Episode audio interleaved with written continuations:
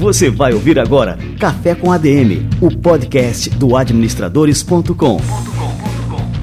Apresentando Leandro Vieira.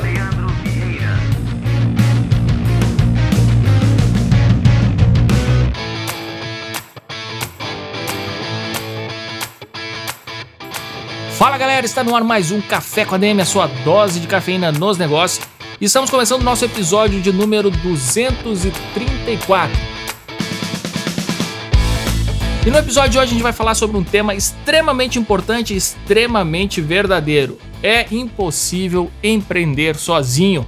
Eu vou receber aqui o grande Diogo Garcia, que é fundador da Confraria do Empreendedor, uma confraria que eu tenho um grande orgulho em fazer parte. Esse bate-papo está simplesmente imperdível, então fica ligado, daqui a pouquinho o Diogo chega por aqui. E antes de mais nada, eu quero contar uma grande novidade aqui para vocês. Eu acabei de liberar no nosso canal do Telegram um conteúdo exclusivo do Administradores Premium, que só assinantes têm acesso, que é o workshop ágil, como fazer o dobro na metade do tempo, apresentado pelo Daniel Roy, que é head de marketing da Salesforce em toda a América Latina. Esse workshop está imperdível, você vai aprender muito sobre gestão ágil, você vai aprender técnicas para você implantar, seja na sua vida pessoal, mas olha, na vida profissional vai te trazer muitos benefícios. Então, olha só, para você ter acesso a esse conteúdo é muito simples, basta você ter o Telegram instalado ou no seu computador ou no seu celular e acessar agora, acessa agora telegram.administradores.com para você ter lá as instruções de como ter acesso a esse conteúdo no nosso canal. É quando você entrar no canal, ele vai estar tá lá fixado, você não vai ter nenhuma dificuldade para encontrar esse conteúdo por lá e tenho certeza que você vai curtir muito. Eu só vou pedir um especial favor para você para não repassar esse vídeo para outras pessoas. Ao invés disso, você pode convidar essas pessoas a fazerem parte do nosso canal por lá, bastando é, indicar para eles esse endereço: telegram.administradores.com. Fechado? Conto com vocês e vamos dar sequência por aqui, chamando essa fera Diogo Garcia. Vamos lá!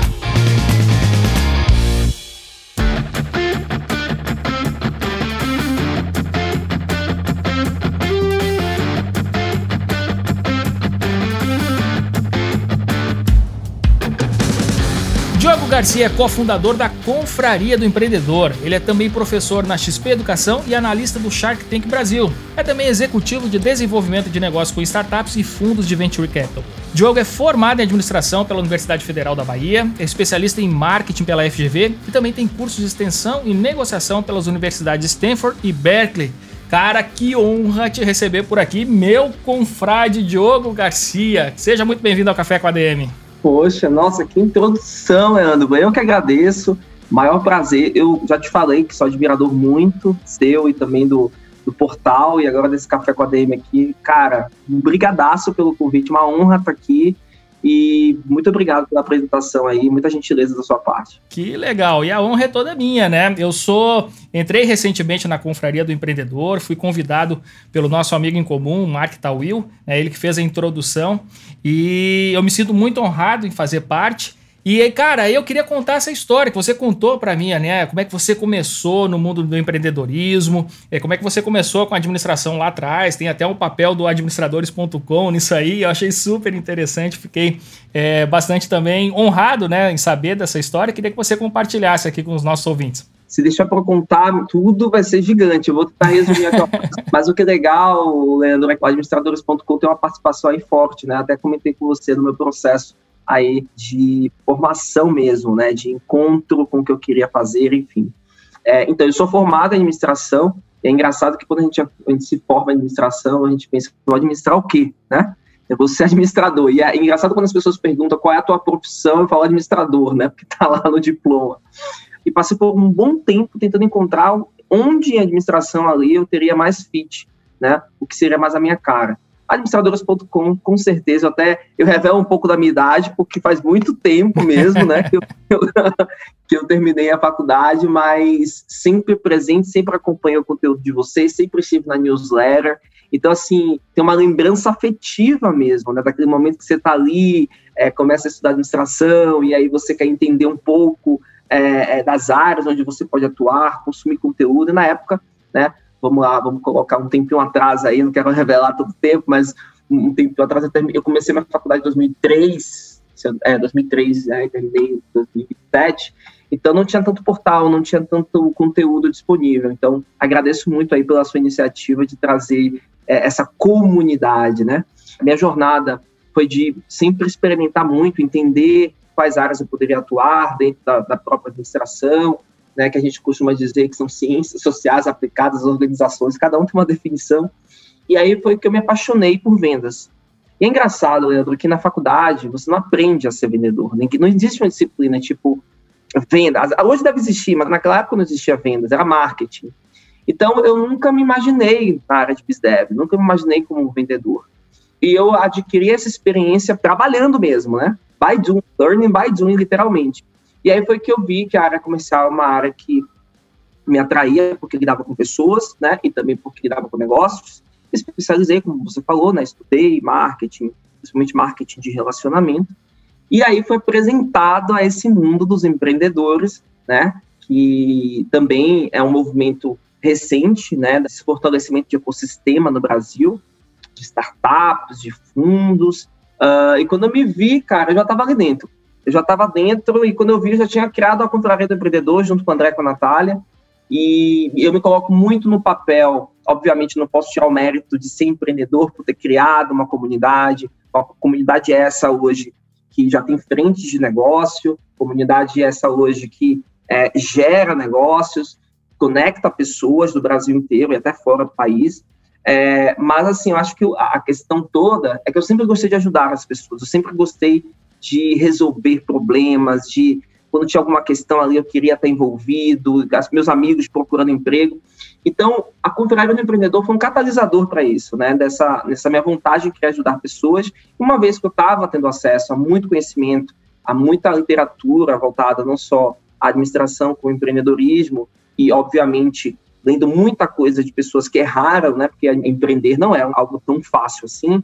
Eu me coloquei nessa posição, eu quero apoiar essas pessoas.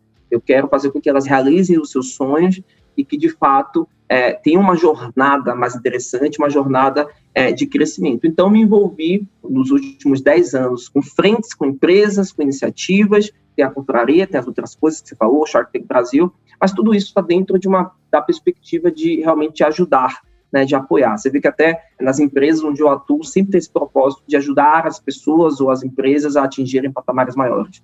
E aí eu consegui unir o, o útil ao agradável, meu, meus conhecimentos de gestão, depois de vendas e marketing, e agora entrando no mundo do empreendedorismo também, que a gente acaba aprendendo muito com os erros e com os acertos alheios e um pouco nosso também, né? Porque a Confra não deixa de ser aí um empreendimento, não deixa de ser um negócio que a gente criou.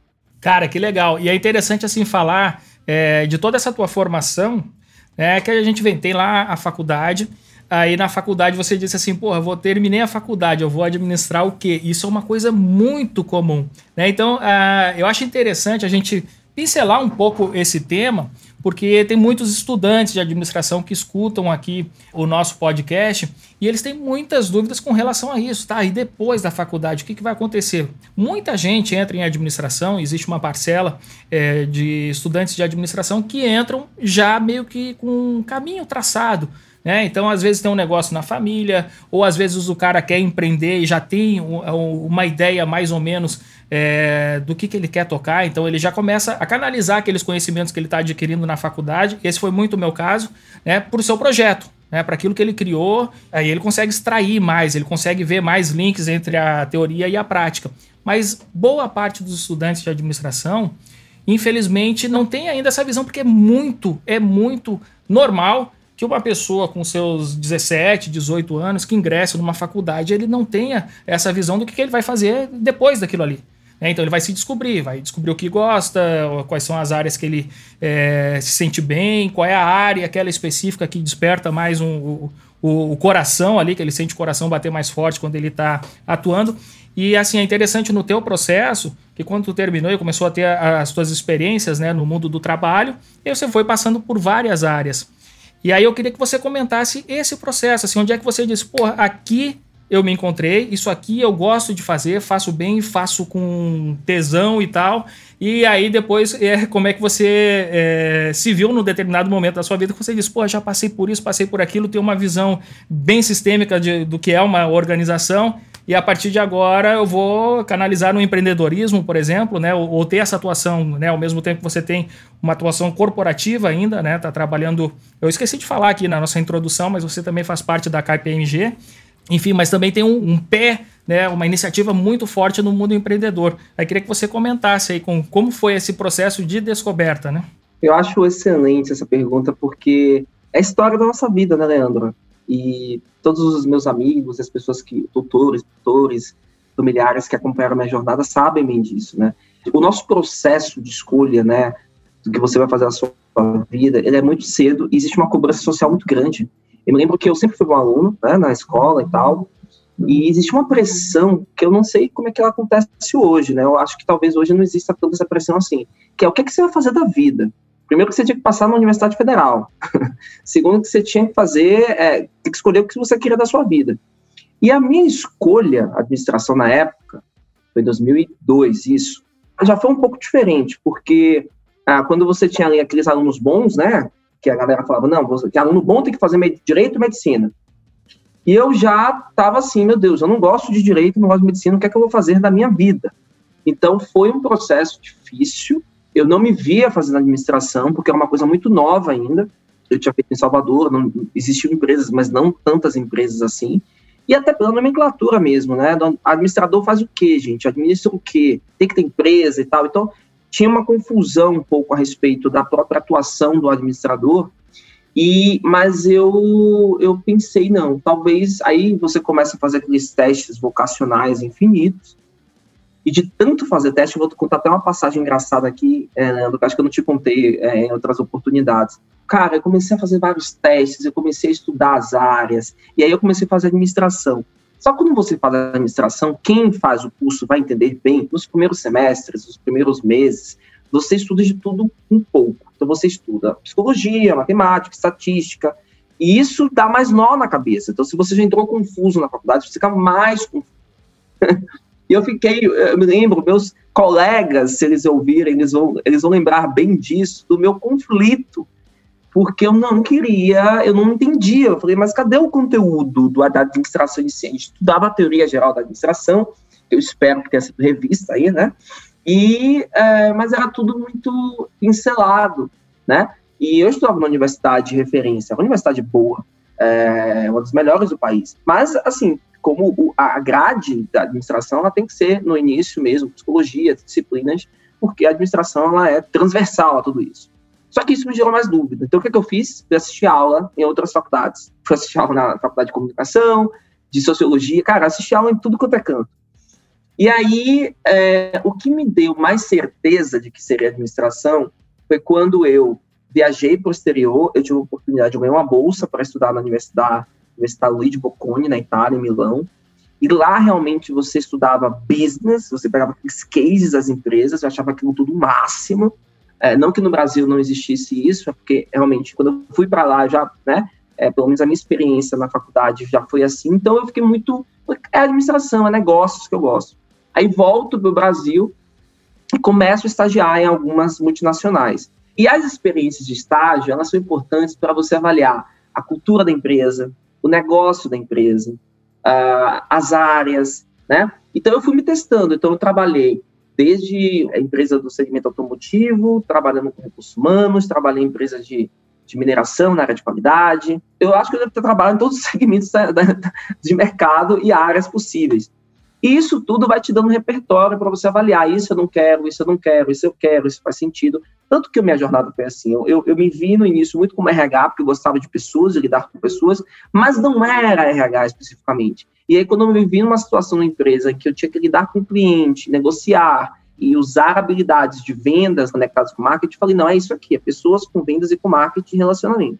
E aí foi engraçado isso, Leandro, essa sua pergunta, e, e quando você traz a audiência aqui para essa, essa provocação também, é que eu passei por tantas áreas, eu, eu tive tantas experiências que eu comecei a ajudar pessoas nisso. Então, é, houve uma época que eu entrei numa empresa aqui de São Paulo chamada Seja Trainee, meus amigos Luiz, Kleber vão ouvir, vão ficar felizes, em que a gente ajudava jovens a escolher a sua jornada é, de carreira. Né? Então eu conversava com eles, eu falava um pouco da minha experiência. Eu fiz uns 25 processos de trainee, então já conhecia todos os processos, então eu dava dicas, né? Era um mercado né, em alta, você lembra disso. Hoje está um pouquinho diferente. Então eu fiquei expert nesse negócio, né? De tanto fazer. E foi muito legal depois quando eu pude ajudar pessoas. E eu te digo uma coisa, não foi um processo rápido, tá? Porque às vezes a pessoa faz administração, ela acha que em quatro anos ela vai sair pronta para o mercado. Eu estudei quatro anos a faculdade, mas depois eu estagiei, e aí depois atuei em algumas empresas. Cara, demorou um tempo para eu chegar à conclusão de que é isso que eu gosto. Muito bom, Diogo. Antes da gente partir para o nosso próximo assunto, que eu queria falar é, com você sobre networking, né? Acho que é uma, o tema que você domina como ninguém. Mas eu queria ainda falar um pouco sobre essa questão da formação, Diogo, porque é, eu acompanho muitos empreendedores, muitos deles são meus amigos, e eu senti a necessidade, venho sentindo há um bom tempo, de meio que quebrar esse discurso que é, diminui a importância do ensino superior, do ensino formal. Eu sei que tem muita, muitas deficiências no nosso ensino como um todo, mas eu considero essa fase extremamente importante, que é a fase onde a gente desenvolve é, a nossa inteligência, desenvolve várias competências, é, enfim, e que eu não concordo nem um pouco com esse discurso que tenta é, diminuir a importância é, de muitos empreendedores que inclusive se formam e lá na frente ele, eles veem que aquele conhecimento que ele adquiriu na faculdade e tal, tudo mais já está obsoleto e que não serve para o negócio dele hoje em dia, mas eu acho isso perfeitamente normal. Só que aquele tempo que ele passou na faculdade foi o tempo que ele desenvolveu muitas das competências que ele usa hoje em dia, mesmo que os conhecimentos já não sejam mais válidos. Como é que você enxerga essa questão, Diogo? Olha, eu, Leandro, acho muito boa essa pergunta e acho que ela é super. Uh, no mundo que a gente está hoje, né, a gente vê muito discurso né, sobre educação. Eu sou professor, eu sou filho de professor, minha mãe é professora, e para mim educação é algo muito sério, tá? Então, eu não estou falando porque, ah, é professor, vai vir com esse discurso. A educação, ela, principalmente nesse, nesse período, né, que a gente está entrando na faculdade, que a gente está formando opinião a respeito de muita coisa na vida, né? O pressuposto, principalmente na faculdade, você tem, você tem que ensinar as pessoas a pensarem. Você tem que provocar as pessoas com, as, com o que existe de realidade no mundo, o que tem sido feito, para que você possa abrir novos horizontes. Se você não construir ou provocar esse tipo de pensamento, não tem inovação nas empresas. Você não tem pessoas que vão criar novas coisas você não tem pessoas que vão questionar coisas existentes. Então, eu entendo que a faculdade, obviamente, ela poderia ter um conteúdo que pudesse ser melhor aproveitado no mercado de trabalho, em função até da nossa realidade, né, como país, né, a gente sabe disso. A educação técnica é super importante, né, e a gente tem que valorizar também o ensino técnico. A gente foca muito em universidade, faculdade, mas a gente tem que entender que tem os centros de formação técnica que são super importantes, inclusive países que têm alto índice de, de produtividade, eles investem muito em educação técnica.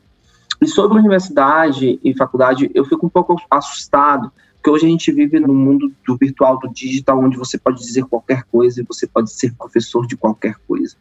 O fato de todo mundo poder compartilhar algo é super bacana. Eu acho que esse mundo do compartilhamento, de você entender sobre um tema e compartilhar, e querer ensinar, e fazer um vídeo, eu acho excelente. Você tem acesso à informação de todo tipo, em todos os formatos, enfim.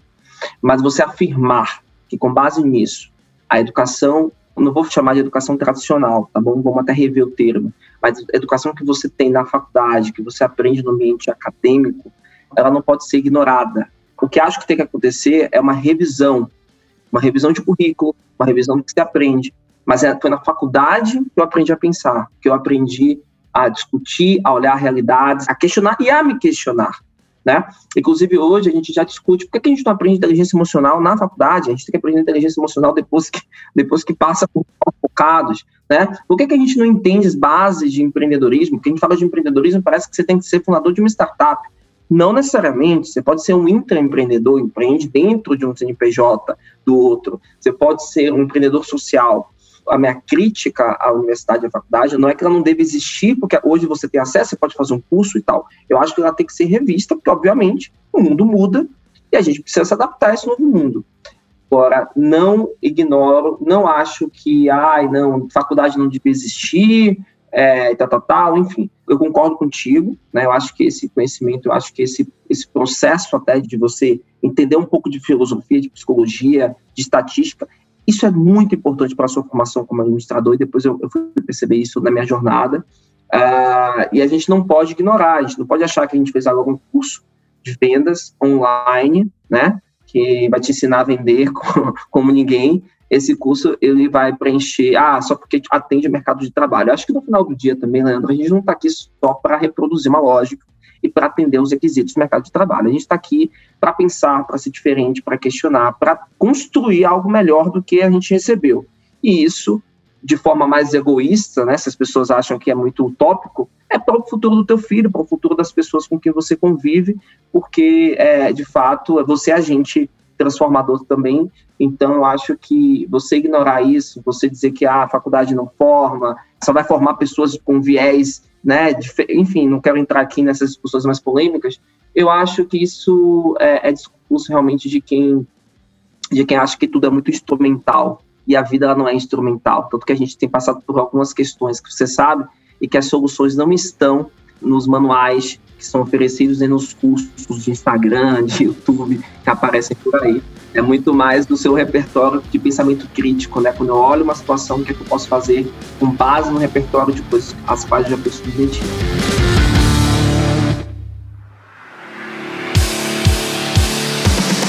Diogo, agora me conta o seguinte, vamos lá, networking. Cara, você é um cara extremamente bem conectado e que num determinado ponto, né, você e outros amigos é, resolveram utilizar essas conexões, criando um movimento mais forte ainda que vocês chamaram de confraria do empreendedor.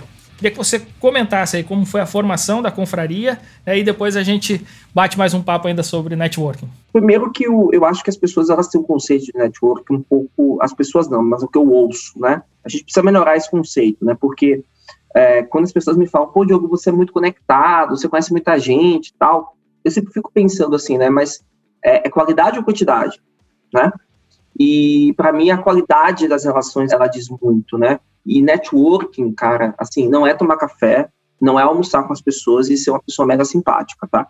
É, não é esse meu conceito de networking, né? Embora isso faça parte né, do, do, processo de convivência, de quando você está em contato com outras pessoas. Uh, network é quando você tem algo de fato relevante para aquela pessoa. Então, no meu relacionamento com o Leandro, o Leandro é um cara super gentil, ele é um cara super educado, uma pessoa que eu faço questão de ter na minha rede.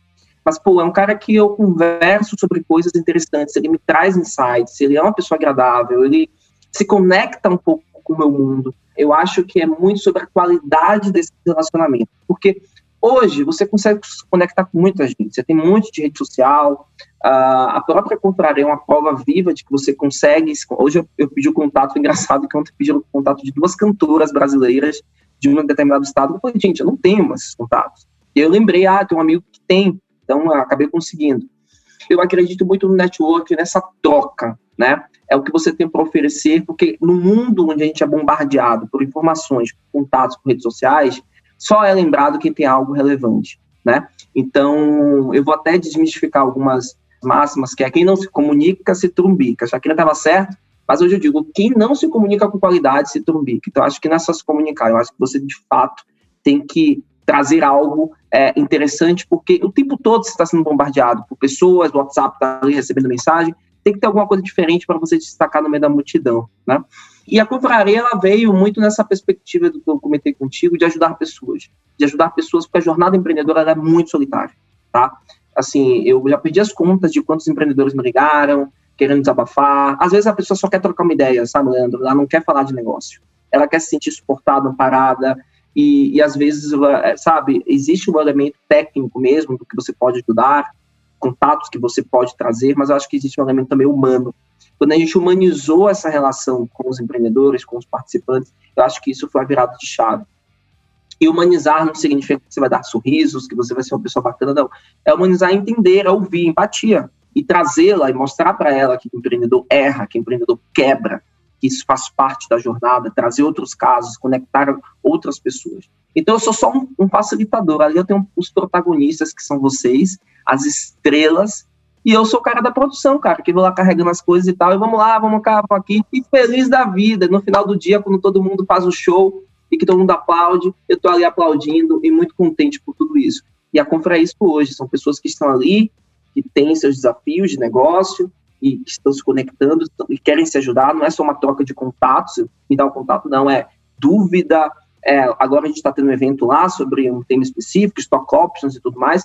Então, é, é o conhecimento compartilhado é, numa perspectiva de poder, né? Se antes o conhecimento era poder, hoje o conhecimento compartilhado é poder. E aí, inovação vem disso, é quando a gente mistura o cara de varejo com o cara de, uh, de serviço, de logística, e eu gosto muito dessa mistura. Então, acho que é positiva, acho que o mutualismo é uma, algo presente ali, gosto de fazer parte, sou ajudado, ajudo, no final do dia todo mundo ganha, gosto muito da rede, de construção de networking, com essa pegada. Por isso que é confraria, né? Numa confraria você leva o que você tem de melhor, e na contra a galera leva só coisa boa. Coisa legal, cara.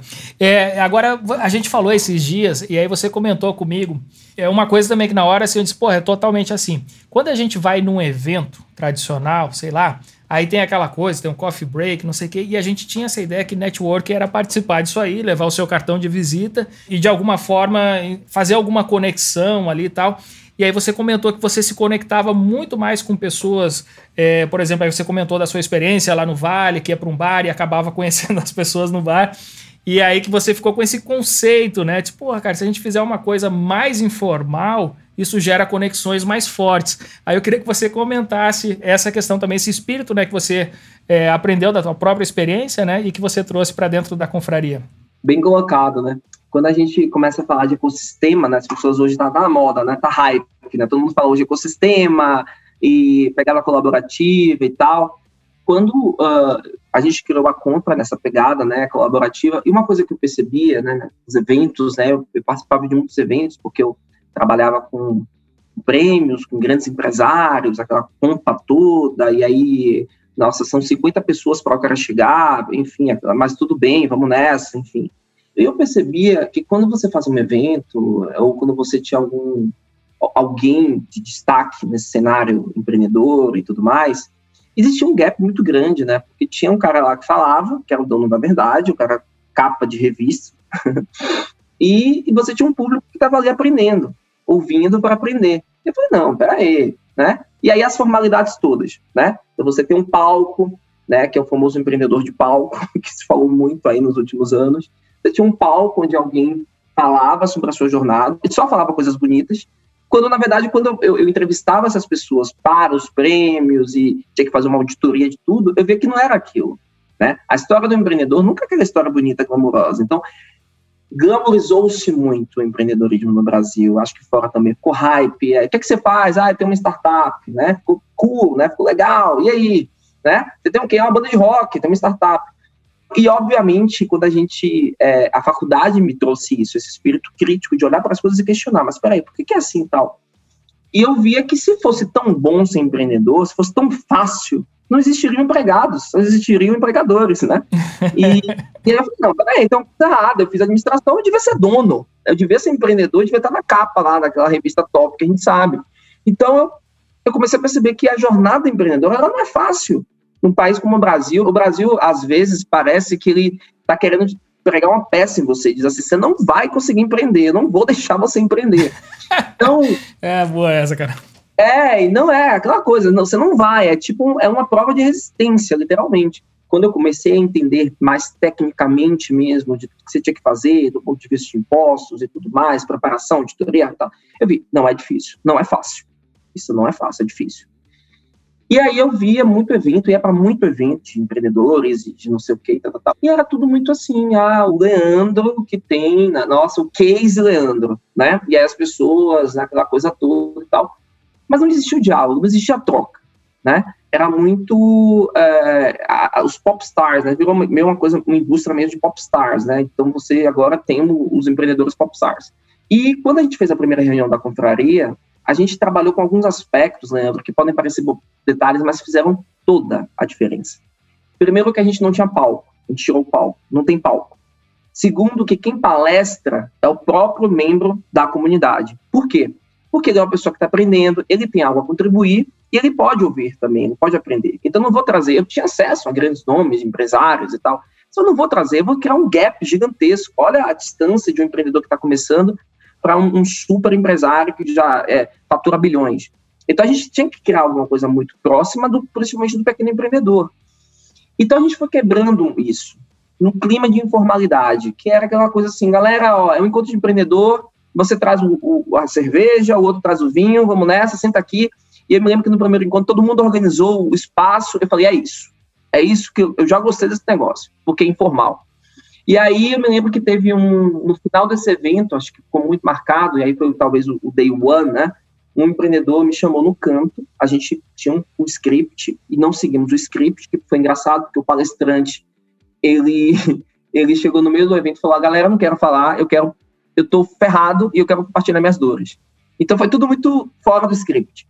E aí um amigo, um, um, membro da confraria, um confrade, como você falou, me puxou pelo braço e falou, cara, eu não vi, não vejo isso em lugar nenhum.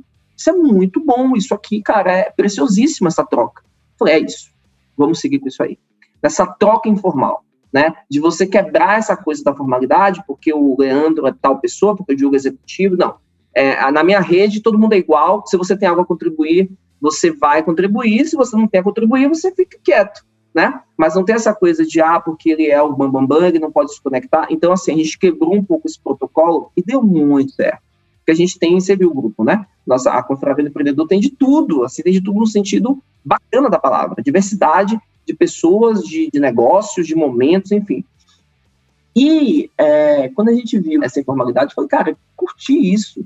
É colaboração, é conexão e tal. Aí eu fui, fui, fui conhecer outros ecossistemas. Aí comecei a, a, conversar mais com as pessoas de Israel, e eles me disseram, Diogo, a base do ecossistema é colaboração, é isso mesmo, o investidor está aqui, outra pessoa está aqui conversando e tudo mais. Aí fui para o Vale do Silício duas vezes, entrei lá, eu queria, fiquei em Paulo Alto mesmo, me hospedei, eu queria entender o que, é, o que, é que aconteceu naquele lugar que não aconteceu nos outros lugares do mundo. E aí eu vi que era uma concentração de capital, obviamente, porque ali você tinha os investidores de risco, muitos talentos, porque obviamente existe uma questão de educação diferente, e colaboração mas numa pegada muito informal. Então, eles têm lá os meetups deles, então você senta ali, de repente você está falando com um investidor. Eu me lembro que eu peguei carona com alguém, era um senhorzinho, o senhor tinha uma fintech, e todo aquele ambiente de conexões e de no bar e tudo mais, é, eu percebia que era nos momentos mais informais que você gerava conexões mais genuínas, né? Porque estava jogando ping-pong e o cara fala, pô, você joga ping-pong também lá. E aí, na confraria do empreendedor, essa necessidade emergiu. As pessoas começaram a dizer: peraí, eu não só empreendo, eu sou pai, eu jogo tênis, eu jogo futebol, eu corro. Não tem confra-corre? Não tem confra-kids?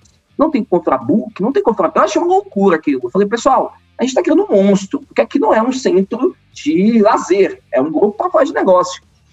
E aí a gente entendeu que conectar também, trazer esse aspecto humano, porque ninguém ali é só empreendedor, foi super importante. Tem gente que fica 24 por 7. Um dia o cara tá no happy hour da Confra, no outro dia ele tá no evento, no outro dia ele tá correndo, no outro dia ele tá. Cara, e isso gera uma conexão que é absurda. Eu já recebi depoimentos assim de pessoas que falavam, Diogo, eu amo a Confra. Eu até me assusto às vezes, falo, meu Deus do céu.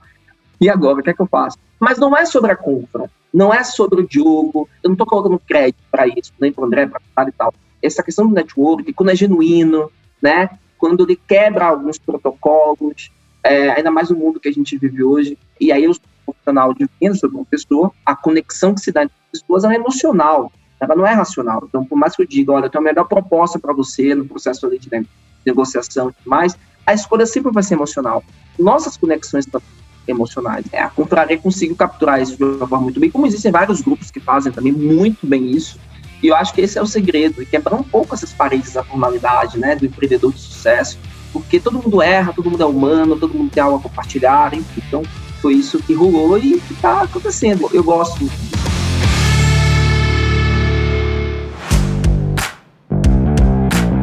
Cara, e por falar nisso, né, do empreendedor de sucesso, você descreveu assim perfeitamente, né? O ambiente é realmente esse, a gente coloca um empreendedor lá no palco, joga todos os holofotes para ele, como se ele tivesse é, se feito sozinho, né? Aquele mito do self-made man, que eu não sei se a gente importou isso muito da narrativa norte-americana e quis também é, sei lá, copiar esses exemplos aqui no Brasil. Mas você acredita que existe isso, que existe alguém que realmente se faz sozinho? Eu peço licença antes de falar sobre esse assunto, porque não dá para você falar de self-made, de pessoas que, que constroem seu próprio destino, quando você tem um contexto de desigualdade. Não serei responsável em dizer isso para você. É, Leandro, todo mundo tem oportunidade, todo mundo consegue chegar lá. Não posso dizer isso porque estamos numa sociedade desigual. Estamos falando de Brasil. Nem todos têm acesso à educação, nem todos têm acesso a esse networking. E o network é super importante, o network é importante para vendas, o network é importante para a colocação profissional, enfim. Então, eu acredito sim que existem pessoas que constroem o seu próprio destino, que são self-made men and women, enfim, que fazem acontecer e que chegam lá, mas muita gente enfrenta muitas dificuldades e não consegue, tá? Então, as histórias inspiradoras, né, de pessoas que, de fato, quebraram paradigmas e, e superaram obstáculos, eu acho que é super bacana trazê-las. Eu, eu, valorizo muito isso, ainda mais um país como o Brasil, que é super difícil para a maioria.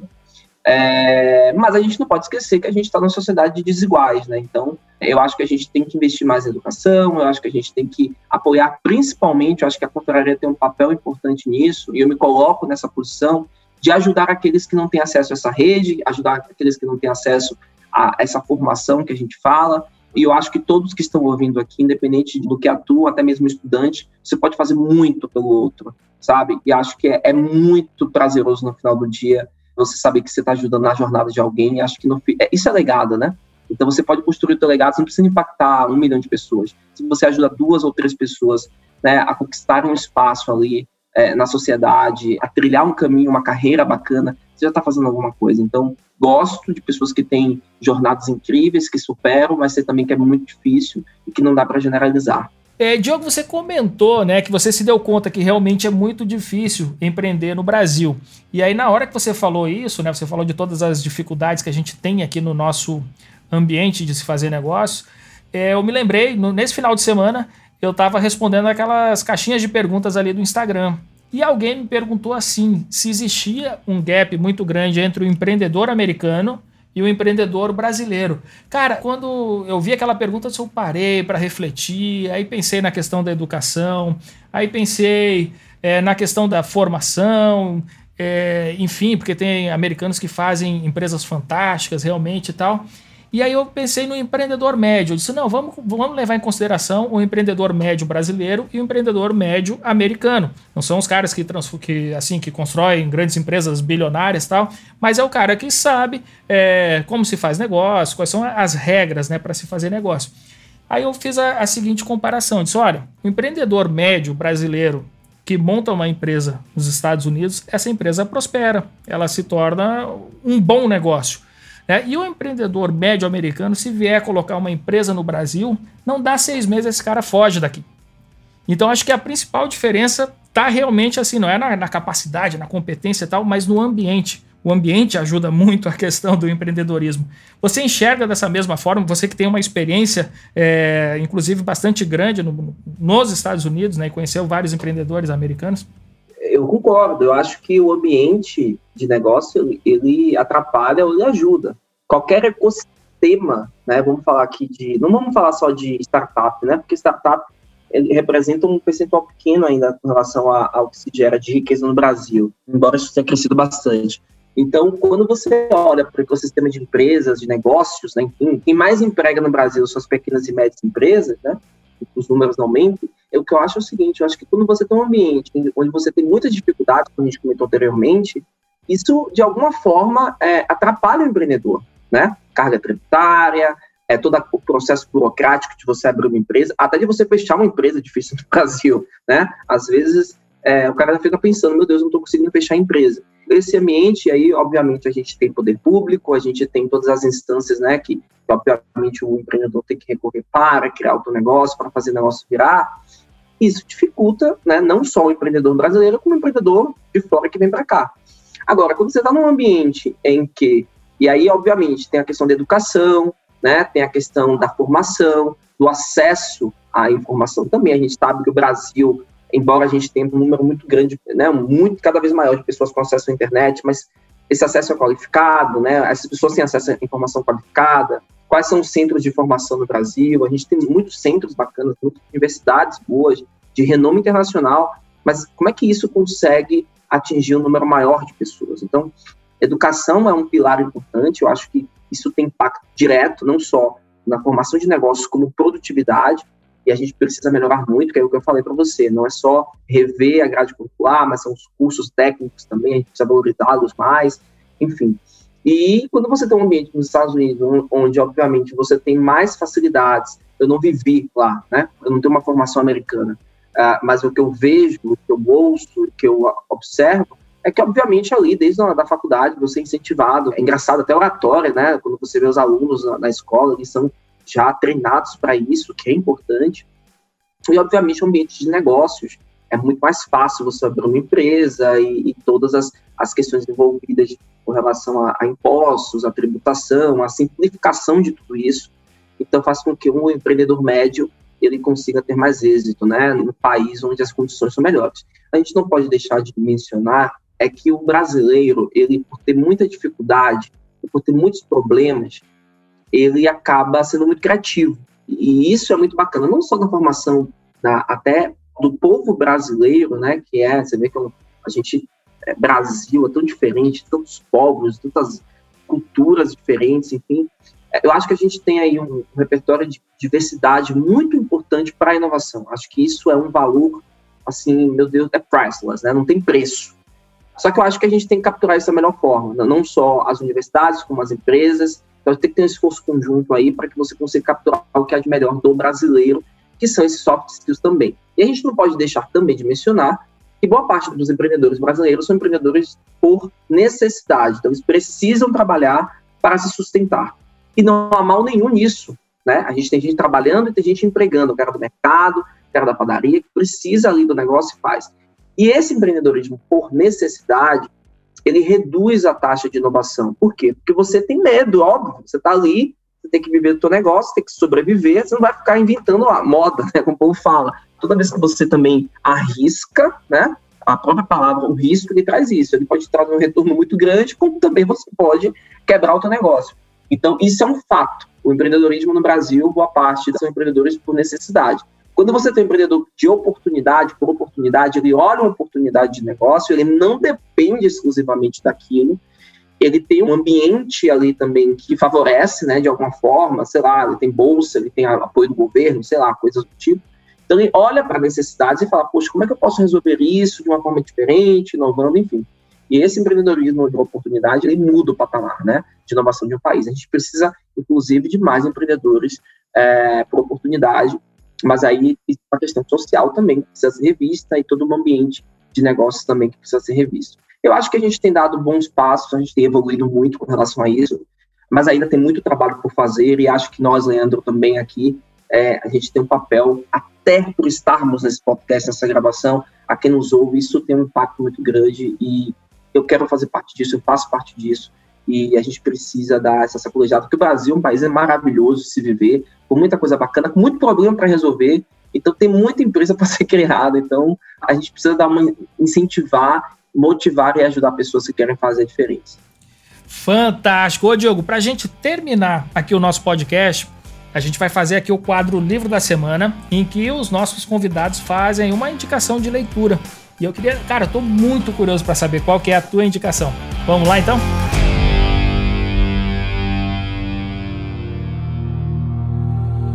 Livro da Semana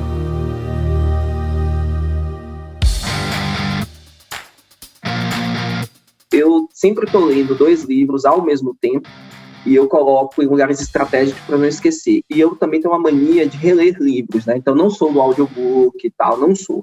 Eu sou daquele cara que lê livro e, sabe, e fica ali marcando as páginas e volta e tal. Tem um livro que eu li e que eu normalmente dou de presente. Quando eu não gosto de um livro, também eu compro e dou de presente. E que é um livro super simples, a leitura super leve, bem tranquilo, mas que me trouxe boas provocações, né? E me trouxe boas reflexões, né? É, o livro se chama Originais, do Adam Grant. Conhece? Conheço, tá por aqui. Tá aqui, daqui a pouco eu acho ele aqui, tá na minha volta. Os que são bons eu deixo na minha volta aqui, na minha bagunça. É, fica aparecendo até que eu sou sócio da editora, ou sócio dele. Eu falo tanto bem do livro, né, e dou de presente que vocês não entendem. Mas é porque eu acho que quando a gente né, tem acesso a conhecimento, tem alguma coisa legal, é, eu acho que a gente tem que compartilhar isso com as pessoas. Achei aqui ele aqui, ó, tá na mão aqui. Olha!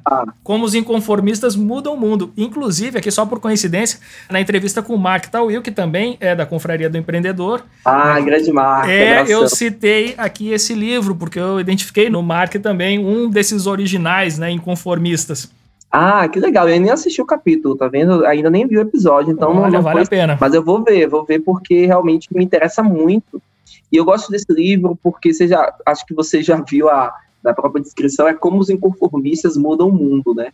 É um livro que fala sobre criatividade, sobre inovação, essas coisas que a gente fica muito limitado ao senso comum, né? Ah, porque assim, sempre foi assim e tudo mais. Ele desmistifica um pouco essa coisa do senso comum, da gente olhar sob uma nova perspectiva para as coisas e é engraçado que ele também quebra alguns paradigmas sobre coisas e, e, fatos que a gente acha que são mega inovadores quando não são inovadores. Eu acho que isso que é legal, né? Ele mostra, olha, o simples pode ser tão inovador quanto o que você acha que é inovador, né? Eu achei isso muito interessante também, ele traz exemplos, é, traz cases, eu gosto muito de livro que traz exemplos, assim, fez alguns experimentos, mas assim, o foco é a originalidade, o foco é falar de criatividade, o foco é mostrar como é que a gente pode, de alguma forma, olhar para algumas situações e questionar o status quo. Eu gosto muito de questionar o status quo. Eu sempre fui aquele aluno que levantava a mão, e eu sei que que está me ouvindo que sabe, que sempre tem aquele aluno chato que levanta a mão no final da aula para perguntar. É o pentelho!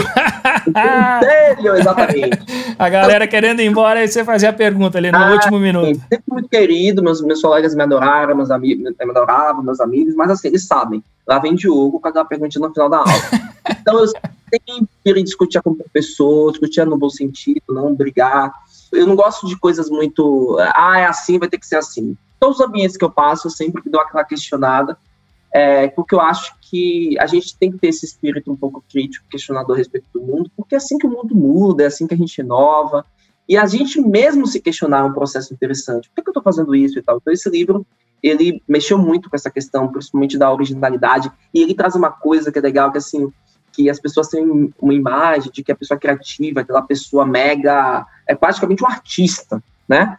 E que, né, que tem ideias diferentes, que se inspira de forma diferente. Cara, você pode ser criativo ali no teu mundo. Só fazendo um processo de uma forma diferente, você já está inovando, você já está sendo criativo. Então, acho que ele quebra também um pouco a, esse conceito do que é ser criativo e inovador. Então, por isso que eu acho que é um livro que, assim, recomendo muito.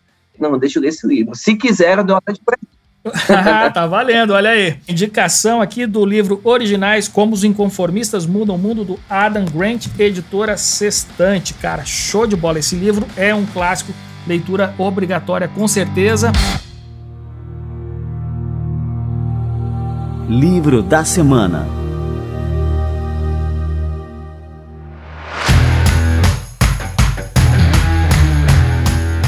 Diogo, cara, eu queria te agradecer muito pela presença aqui no nosso Café com a DM.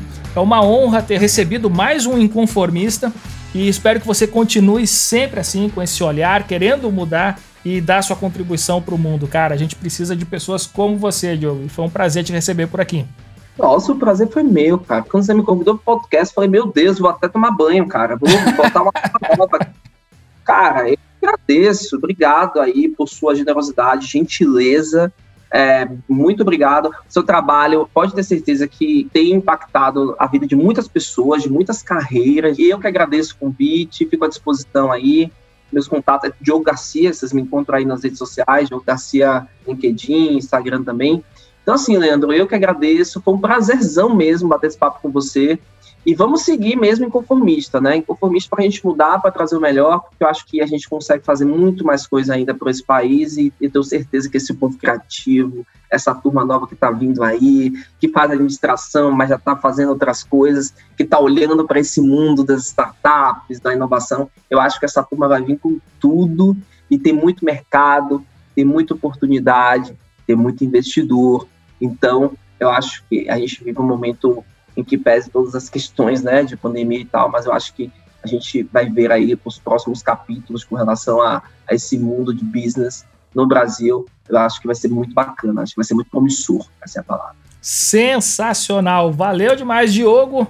Galera, grudem no Diogo aí, Diogo Garcia, e procure também pela Confraria do Empreendedor. Só jogar no Google. Tem um site também, agora eu vou jogar a gente lá. Agora vocês vão ter trabalho para lidar com as inscrições aí. Confrariadoempreendedor.com.br, é isso? É, confra. Ponto, vou, vou até simplificar, a gente até simplificou. confra.cc. Pronto, só entrar no confra.cc você entra no site da Confraria do Empreendedor, dá uma lida para entender o que, é que a gente faz. E se tiver interesse, aí no final da página, aquele scroll, aí você se inscreve, coloca lá os seus dados e a gente dá um retorno. Não há custo para participar e é um, um, grupo super colaborativo, tá bom? Valeu demais, Diogo. Parabéns pelo trabalho e até a próxima, cara. Até a próxima, parabéns pelo trabalho e muito obrigado, amigo. Um abração aí, a gente tá participando.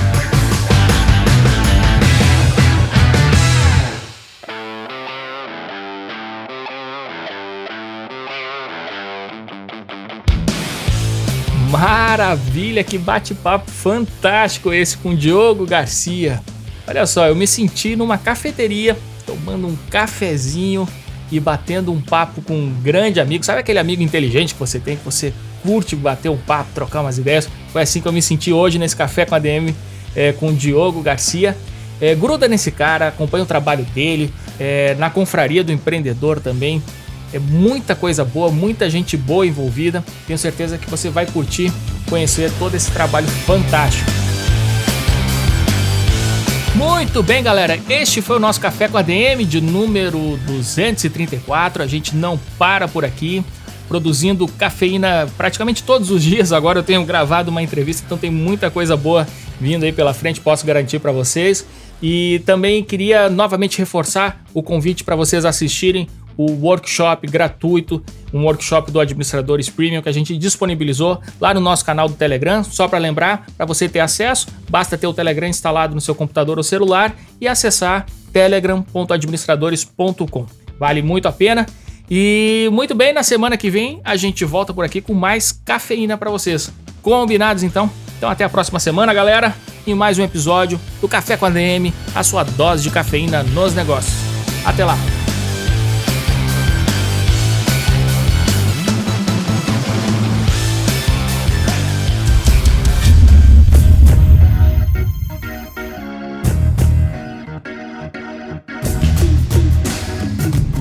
Você ouviu Café com ADM, o podcast do administradores.com.